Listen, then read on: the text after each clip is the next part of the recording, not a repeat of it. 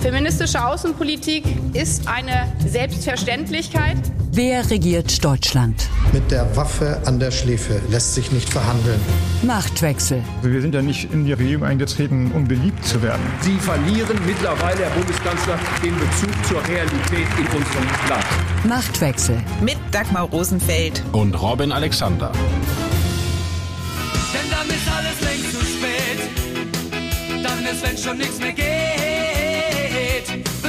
Europa, solange es noch steht.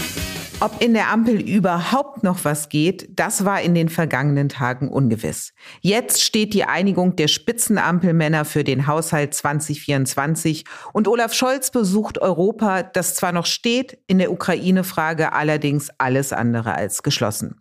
Die Ukraine wiederum spielt auch in der deutschen Haushaltsfrage eine entscheidende Rolle, um möglicherweise doch noch mehr Schulden zu machen. Grundsätzlich aber gilt, so Bundesfinanzminister Christian Lindner, dass die Orientierung an der Schuldenbremse für die Ampel weiter von Zitat großer Bedeutung ist. Über die Bedeutung des Haushalts 2024 für die zukünftige Regierungsarbeit geht es in dieser Folge von Machtwechsel. Außerdem sprechen Robin und ich über das neue Grundsatzprogramm der CDU. Hieß es unter Angela Merkel, Sie kennen mich, so gilt bei Friedrich Merz, Sie lernen mich jetzt kennen. Und das konnte auch der Kanzler am Mittwoch bei seiner Regierungserklärung im Bundestag erleben. Bald nicht mehr im Bundestag zu erleben, wird Jürgen Trittin sein. Er legt sein Mandat nieder. Zum Abschied erheben Robin und ich unsere Dose auf ihn in dieser vor Weihnachten letzten Folge von Machtwechsel. Solche schwierigen Haushaltsgespräche dauern in der Regel mehrere Monate. Wir haben sie nun innerhalb einiger Wochen geführt. So Olaf Scholz am Mittwochmittag, als er gemeinsam mit Robert Habeck und Christian Lindner den Haushaltsplan für 2024 präsentierte. Robin, die Not, in der die Ampel steckt, finanzpolitisch und im Miteinander so zu beschönigen und aus ihr quasi eine Tugend zu machen, glaubt Scholz wirklich, dass ihm die Öffentlichkeit das abkauft? Das weiß ich auch nicht, ob er das glaubt, hat aber schon den Anschein von Autosuggestion, weil er ja erst hat er uns erklärt, es gibt keine Regierungskrise, dann hat er uns erklärt, es gibt noch nicht mal eine Haushaltskrise. Und jetzt erklärt er uns, dass das irgendwie vorbildliche Haushaltsverhandlungen waren in Rekordzeit. Ja, dass die in der Krise stecken, ist ja evident. Ist das ja eigentlich egal, wie das anmoderiert wird. Anmoderieren ist das eine. Das, was inhaltlich tatsächlich dabei rausgekommen ist, Robin, das ist ja das andere. Es war immer die große Frage, wird es für 2024 eine Haushaltsnotlage geben, ja oder nein? Und jetzt ist aus meiner Sicht so etwas wie ein Jein rausgekommen. Ja, das ist wirklich interessant. Diese Verhandlungen bewegten sich lange im Konkreten und im Kleinteiligen. Also da wurde hier eine Milliarde gesucht und da eine Million und irgendwann auch eine halbe Million. Aber am Ende ging es ums Prinzip. Also diese ganze letzte Nacht, und die haben ja bis 6 Uhr morgens da gerungen, ging tatsächlich darum, ob man die Haushaltsnotlage für das Ahrtal erklärt. Das ist sehr interessant, weil das Ahrtal, da war ja diese große Flut, schon drei Jahre her.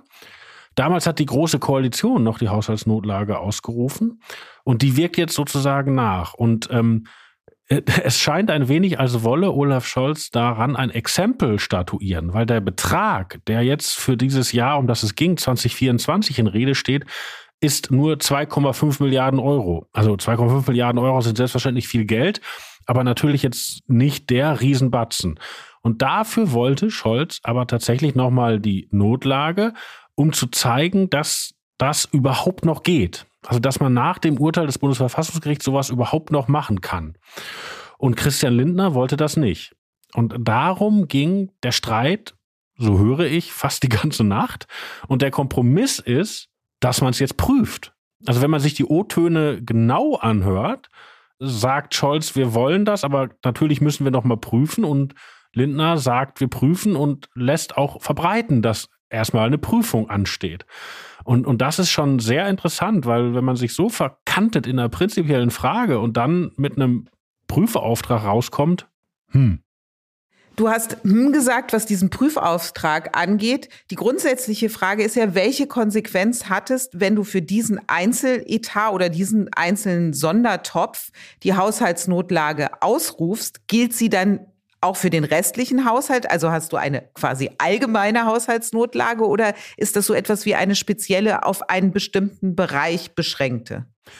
Ich weiß es nicht und ich vermute, niemand weiß es genau, weil das Verfassungsgericht ja den Umgang mit diesen Haushaltsnotlagen gerade revolutioniert hat.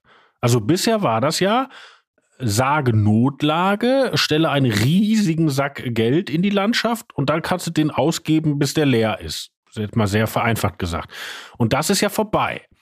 Und die Interpretation, die Scholz und die Seinen vorschlagen, ist, wenn es eine Notlage gibt, die nicht in einem Jahr geheilt werden kann, weil klar, das Ahrtal kann ja nicht in einem Jahr, kann ja nicht alles wieder aufgebaut werden, dann muss der Bundestag jedes Jahr die Notlage neu beschließen. Ne? Also nach dem Motto, 2021 passiert das Unglück und, und äh, dann gibt es 2021, ich greife jetzt Werte, 12 Milliarden und 2022 10 und 2023 5 und jetzt sind wir in 2024, jetzt sind halt noch 2,5 Milliarden fällig.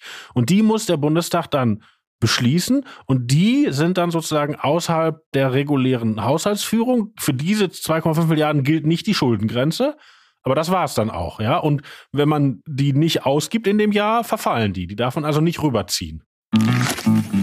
Servus, hier spricht Christian Falk, euer Bayern Insider.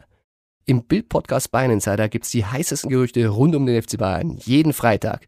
Kommt mit und ich nehme euch hinter die Kulissen des Rekordmeisters. Das Urteil des Bundesverfassungsgerichts, auf das du ja gerade auch rekurriert hast, das ist ja von vielen als finanzpolitische Zeitenwende bezeichnet worden. Und wenn man sich jetzt anschaut, was Scholz, Lindner und Habeck da vorgelegt haben, dann ist das doch eher, um es im Friedrich-Merz-Duktus zu sagen, ein Rumklempnern am Haushalt gewesen. Oder erkennst du mehr in diesem Haushalt? Erkennst du die Prioritäten, die diese Ampelkoalition hat? Es gibt ja bei diesen Sparentscheidungen sozusagen zwei Methoden. Das eine ist so eine Mischung aus Rasenmäher, also überall einfach was wegsägen, plus hier was zusammenkratzen, da was zusammenkratzen. Und das andere sind Strukturentscheidungen. Ja, dass man also sagt, im Lichte dieser Lage wollen wir uns X nicht mehr leisten. Und Scholz hätte jetzt die Chance zu einer Strukturentscheidung gehabt und er hat sie eigentlich ausgeschlagen. Das ist keine Strukturentscheidung. Das ist im Wesentlichen, wir machen Sozialpolitik weiter so, wir machen Klimapolitik weiter so, auch im Geiste dieser sehr aktiven Industrieförderung von Robert Habeck und wir machen auch Schuldenbremse à la FDP weiter so und damit wir das hinkriegen, haben wir halt hier ein bisschen und da ein bisschen und hier ein bisschen mehr.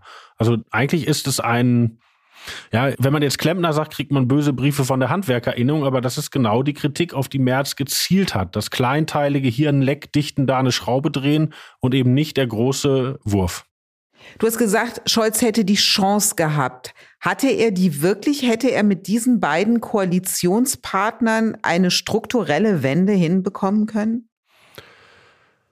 Du führst mich in Versuchung, ganz viel Verständnis für ihn zu haben, weil er sagt, ja, guck mal, diese sehr unterschiedlichen Koalitionspartner, ja, und da hast du natürlich auch recht.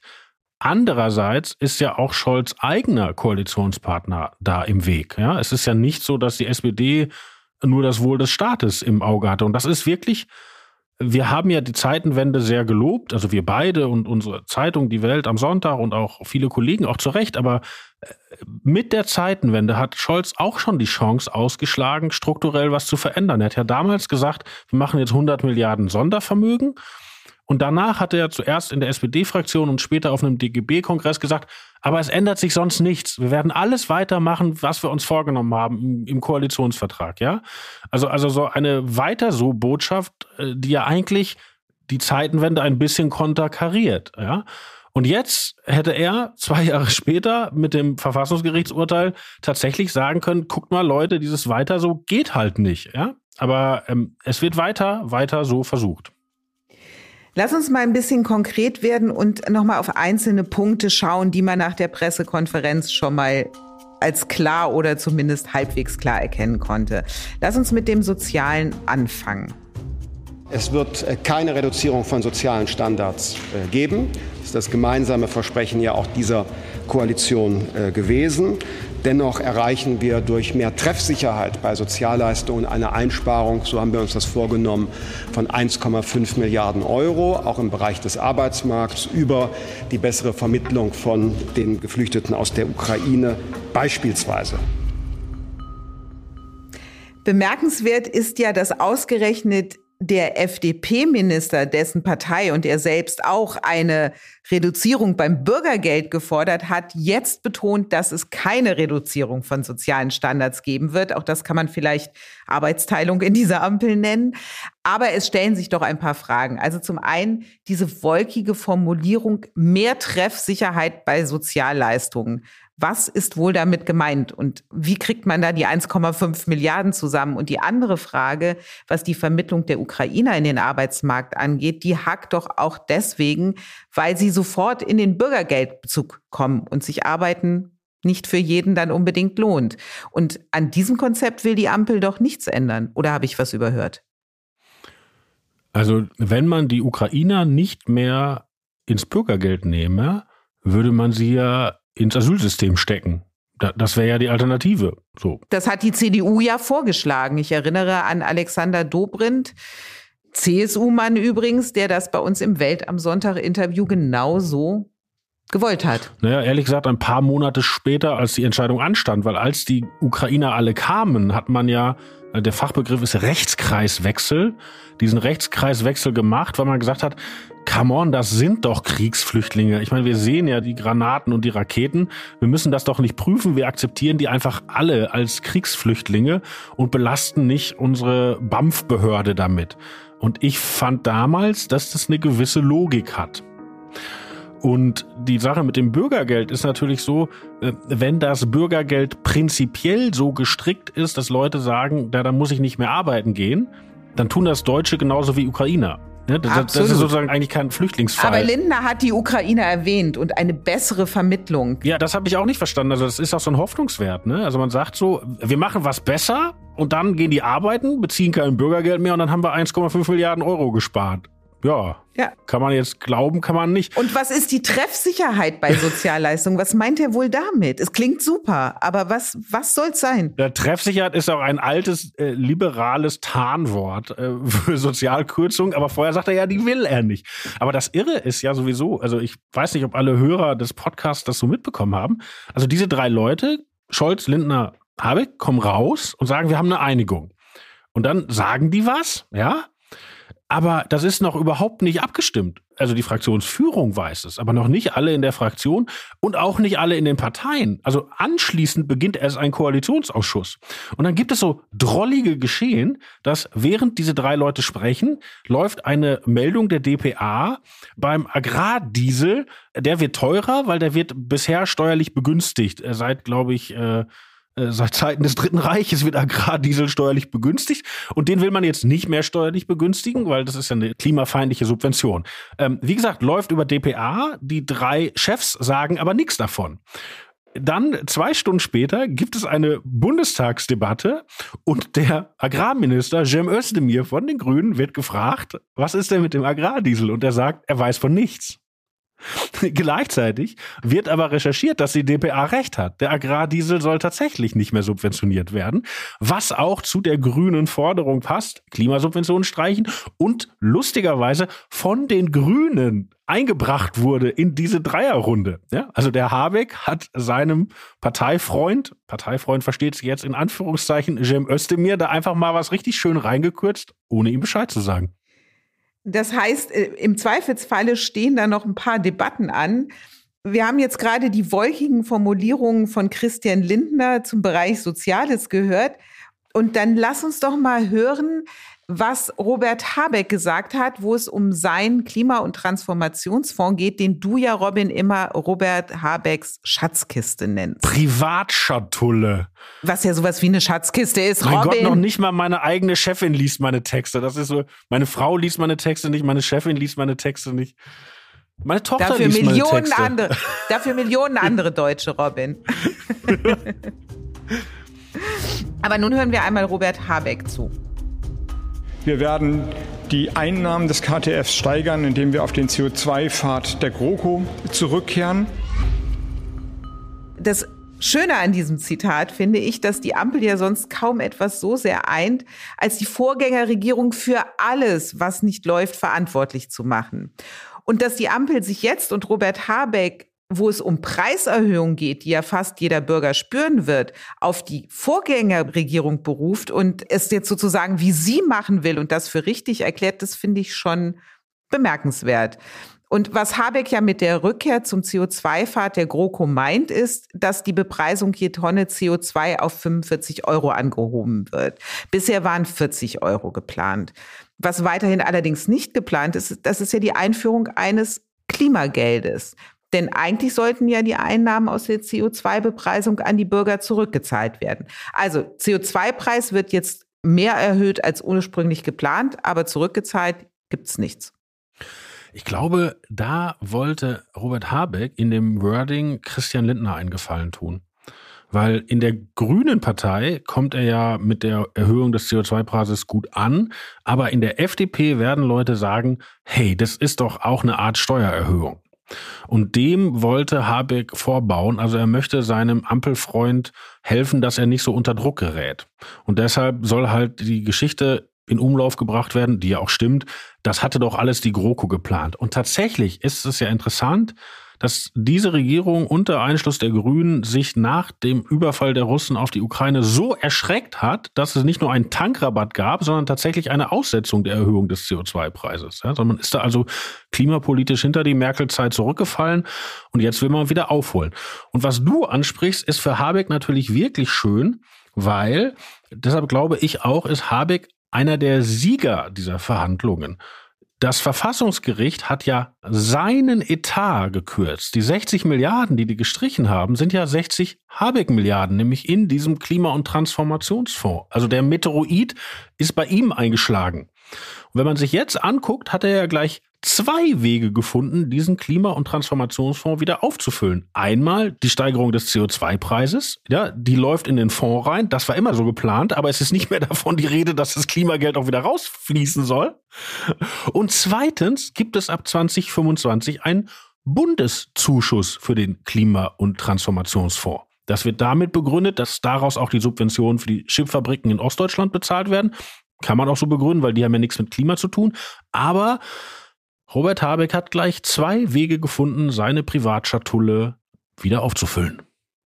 Die grundsätzliche Frage ist doch, wenn jetzt der CO2-Preis steigt, und das wirst du an der Zapfsäule merken, das merken all diejenigen, die noch eine Ölheizung haben, dann ist doch die Frage, ob die Akzeptanz des Thema Klimaschutzes, was ja schon seit längerem nicht mehr unbedingt der heiße Scheiß ist, um es mit Katrin Göring-Eckardt zu sagen, ob die dann in der Bevölkerung nicht noch sinkt, wenn die Regierung nicht den anderen Teil einlöst, den sie ja mal zugesagt hat, nämlich diese Gelder aus der CO2-Bepreisung auch wieder zurückzuzahlen.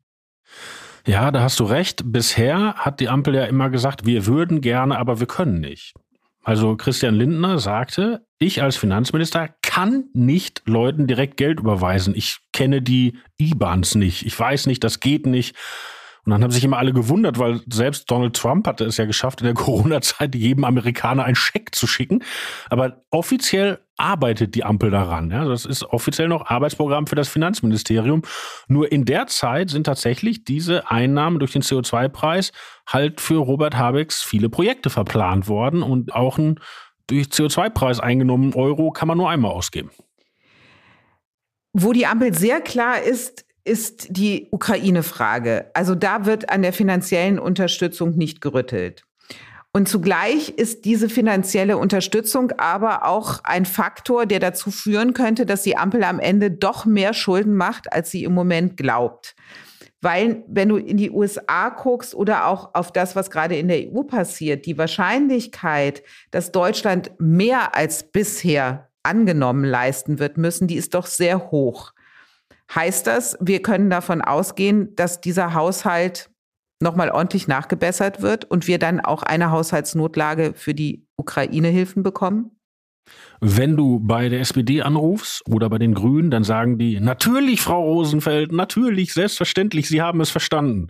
Und wenn du bei der FDP anrufst, dann sagen sie, nein, überhaupt nicht, es gibt keinen Automatismus.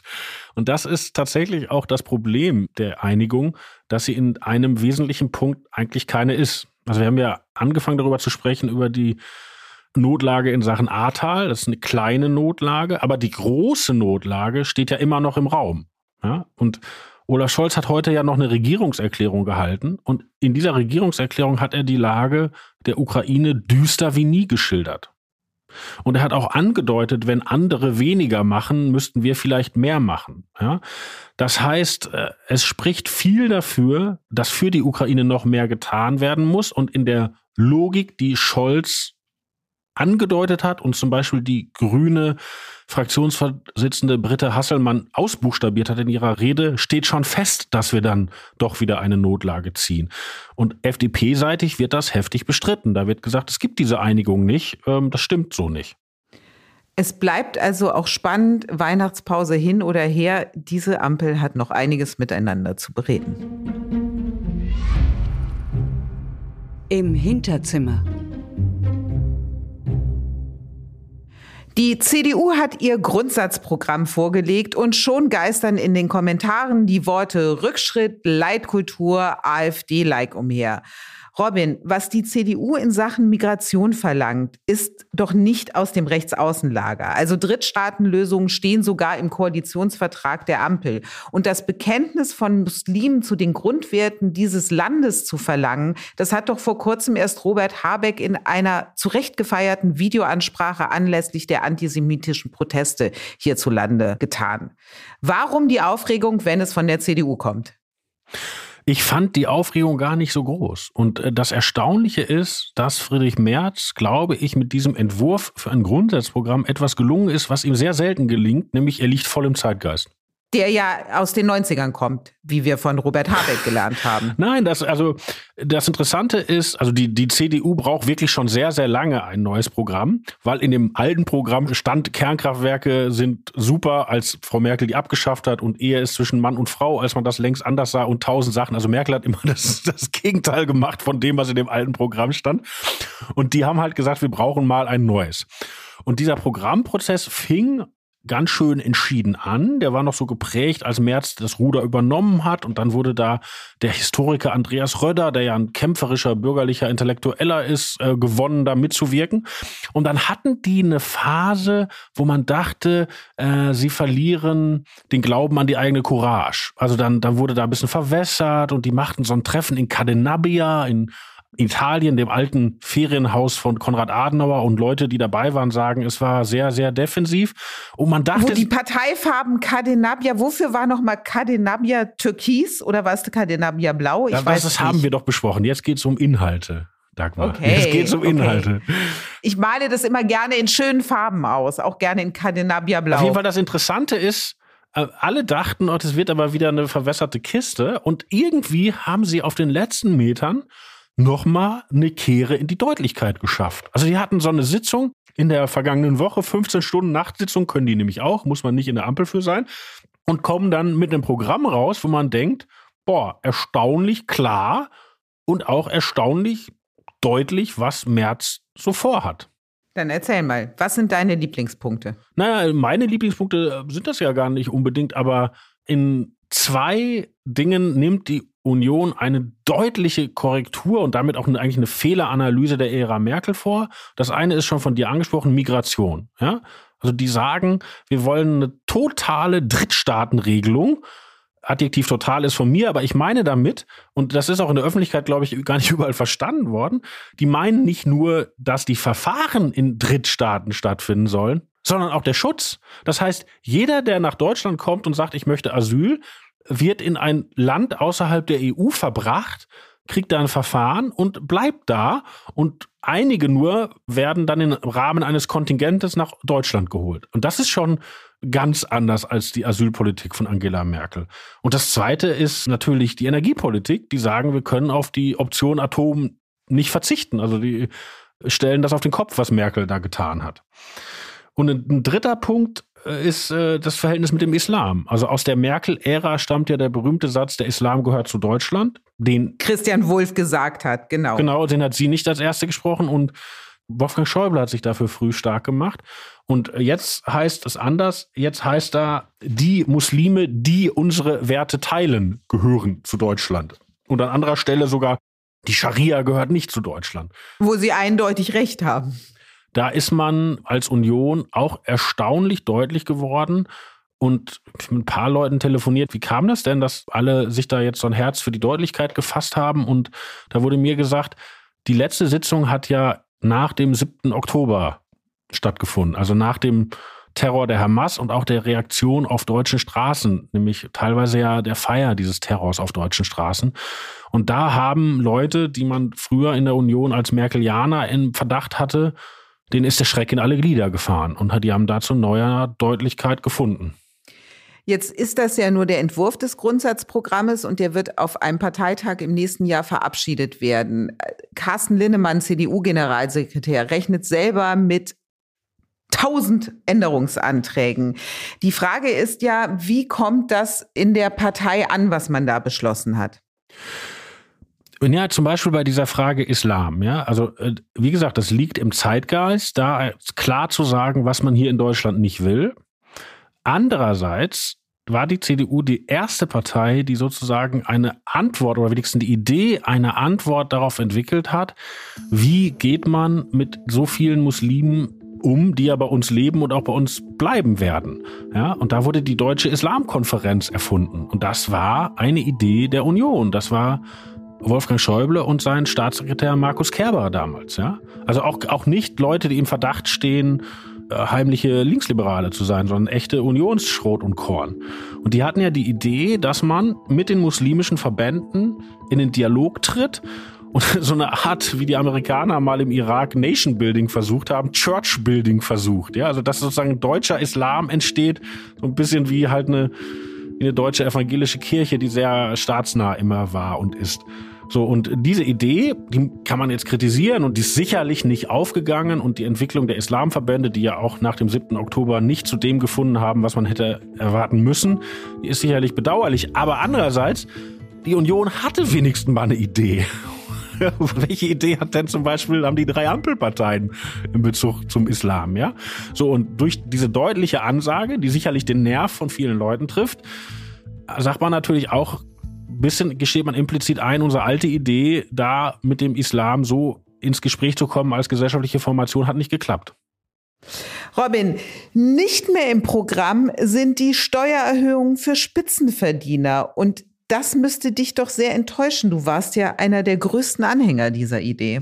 Ja, und diese suffisante Boshaftigkeit in deiner Stimme, nein, diese nein. süße Perfidie, die ist echt äh, gerechtfertigt, weil da hast du gewonnen. Du hast gewonnen. Du hast das verhindert. Und Leute wie du. Leute wie ich. Lass es uns sagen, Leute wie ich. Ja. Wie haben wir es geschafft, das zu verhindern? Naja, ich erzähle das nochmal nach, weil das wahrscheinlich ja nicht alle auf dem, auf dem Schirm haben. In diesem Programmprozess, also da gab es so Fachkommissionen für, für die einzelnen Themenblöcke und überraschenderweise kamen die in der Fachkommission Steuern damit raus. Wir schlagen vor, dass der Soli in den Einkommenssteuersatz integriert wird, also in den Spitzensteuersatz. Und dann steigt er natürlich formal. Und damit wäre finanziert worden eine Absenkung des äh, sogenannten Mittelstandsbauch, also die Steuern, die in der Mitte der Gesellschaft gezahlt werden müssen. Ja? Und gleichzeitig wollte man darüber nachdenken, ob man bei der Erbschaftssteuer noch was machen kann, weil ja im Moment riesige Betriebsvermögen fast steuerfrei äh, in die nächste Generation gehen. Weil die Arbeitsplätze Ja, halten. selbstverständlich. Wie konnte ich, wie konnte ich das ver Robin. vergessen? Wie konnte ich das vergessen?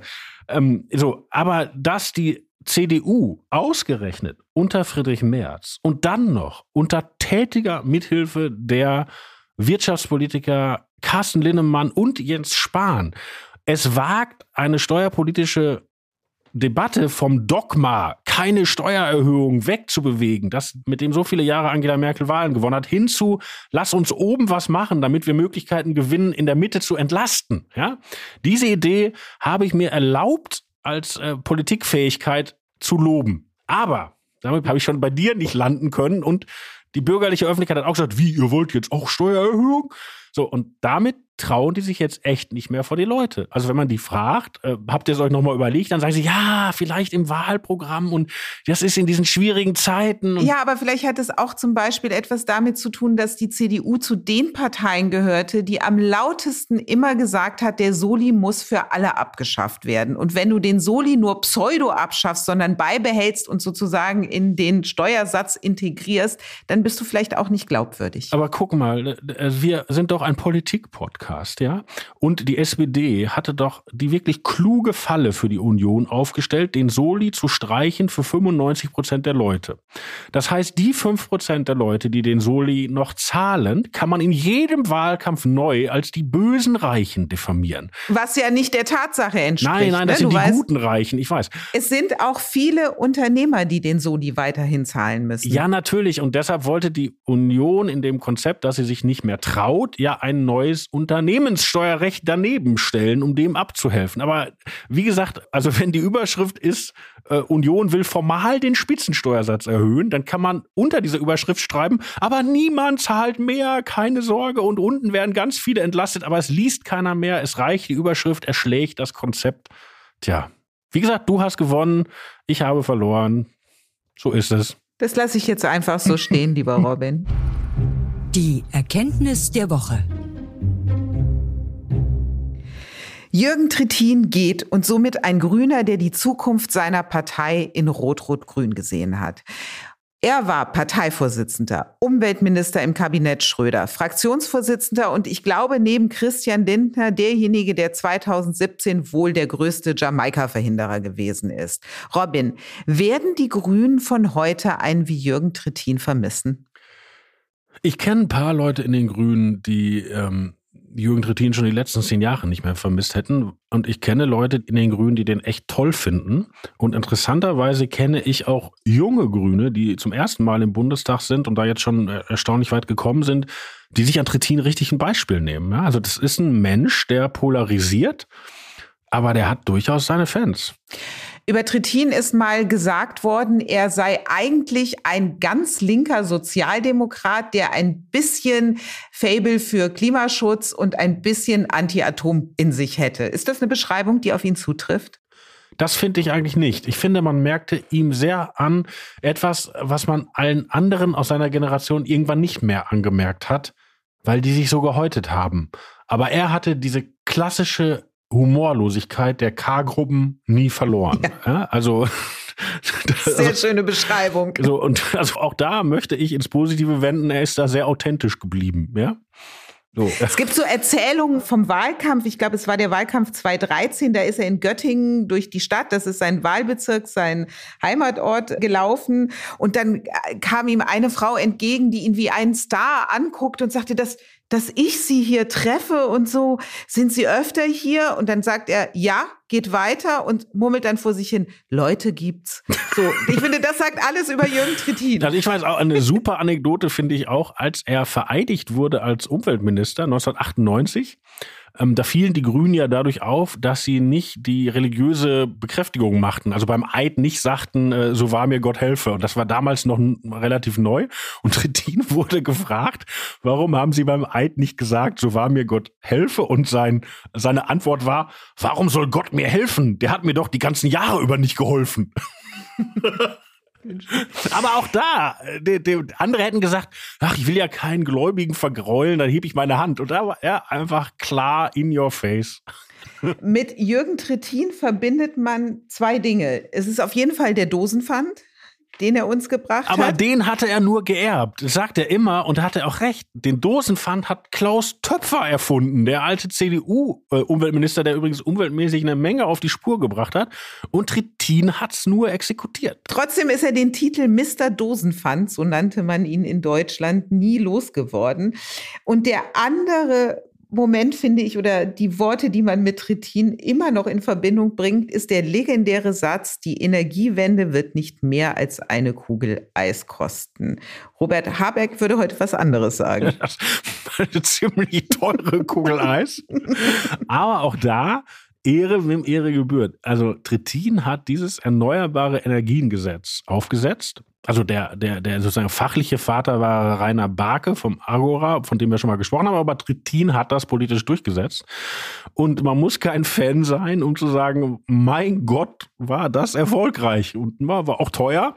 Aber andererseits gibt eine Menge Windräder und gibt eine Menge Solarenergie überall. Und das deutsche EEG hat da mitgeholfen. Tritin hat da gewirkt. Tritin hat gewirkt. Es heißt auch, Tritin habe bei den Jamaika Verhandlungen sehr gewirkt und habe eben dazu mit beigetragen, dass aus Jamaika nichts geworden ist. Schwarz-Grün ist für ihn alles Üble und sein größter Gegenspieler ist auch Winfried Kretschmann gewesen. Also im Wahlkampf 2013 haben die beiden sich nichts geschenkt. Naja, lange war Trittin auch der Gegenspieler von Joschka Fischer. Ja, also in den Schröder-Jahren war sozusagen äh, guter Bulle, schlechter Bulle und Trittin hat den schlechten Bullen aber mit, mit großer Freude gegeben. Nee, das Interessante ist, und das nehmen ihm auch manche Grünen wirklich, wirklich übel. Es gibt ja in der grünen Szene diese Idee, äh, dass wir eigentlich schon lange hätten schwarz-grün regiert werden müssen, weil in deren These sozusagen die, die gesellschaftlichen Verhältnisse reif waren. Und das hat mehrmals nicht geklappt, obwohl es kurz davor war. Und das eine Mal war 2013. 2013 war Jürgen Trittin ja sogar Spitzenkandidat der Grünen, sehr unglücklichen Wahlkampf geführt. Und dann äh, hat Merkel parallel verhandelt mit Sozialdemokraten und Grünen. Und zwei Leute waren in den schwarz-grünen Verhandlungen nicht konstruktiv. Das eine war Jürgen Trittin und das andere war Horst Seehofer. Und Horst Seehofer war es, weil er glaubte, dass das seine CSU überfordern würde. Und wenn man heute Horst Seehofer darauf anspricht, dann ärgert er sich und sagt, das stimmt gar nicht, weil er Trittin alles alleine mit seiner destruktiven Haltung. Ja, aber wie gesagt, es gibt Grüne, denen an ihrem Projekt liegt und die sagen, wir hatten eigentlich eine halbgrüne Kanzlerin 16 Jahre und dass wir echten Grünen nicht mit der ganz viel durchgesetzt haben, das haben wir uns selbst zu verdanken und vor allen Dingen Jürgen Trittin. Und hier schließt sich doch ein Kreis und ich meine, auch das wieder, was ist das für ein erfolgreicher Politiker? Nehmen wir mal an, seine Mission war tatsächlich schwarz-grün zu verhindern. Dann hat er so lange ausgehalten, bis sich die gesellschaftliche Stimmung gedreht hat. Jetzt leben wir in einer Zeit, wo die Grünen plötzlich nicht mehr angesagt sind bei der Union, wo wir ein Unionsprogramm haben, wo drin steht wieder Kernkraft, wo wir einen März haben, der nicht so viel Bock auf die Grünen hat und wo es auch Abstoßungsreaktionen von grüner Seite gibt. Also man kann sagen, Jürgen Trittin hat so lange ausgehalten, bis Schwarz-Grün nicht mehr wahrscheinlich war. Jürgen Trittin hat also sein Werk vollendet und Robin, für heute haben wir auch unser Werk vollendet.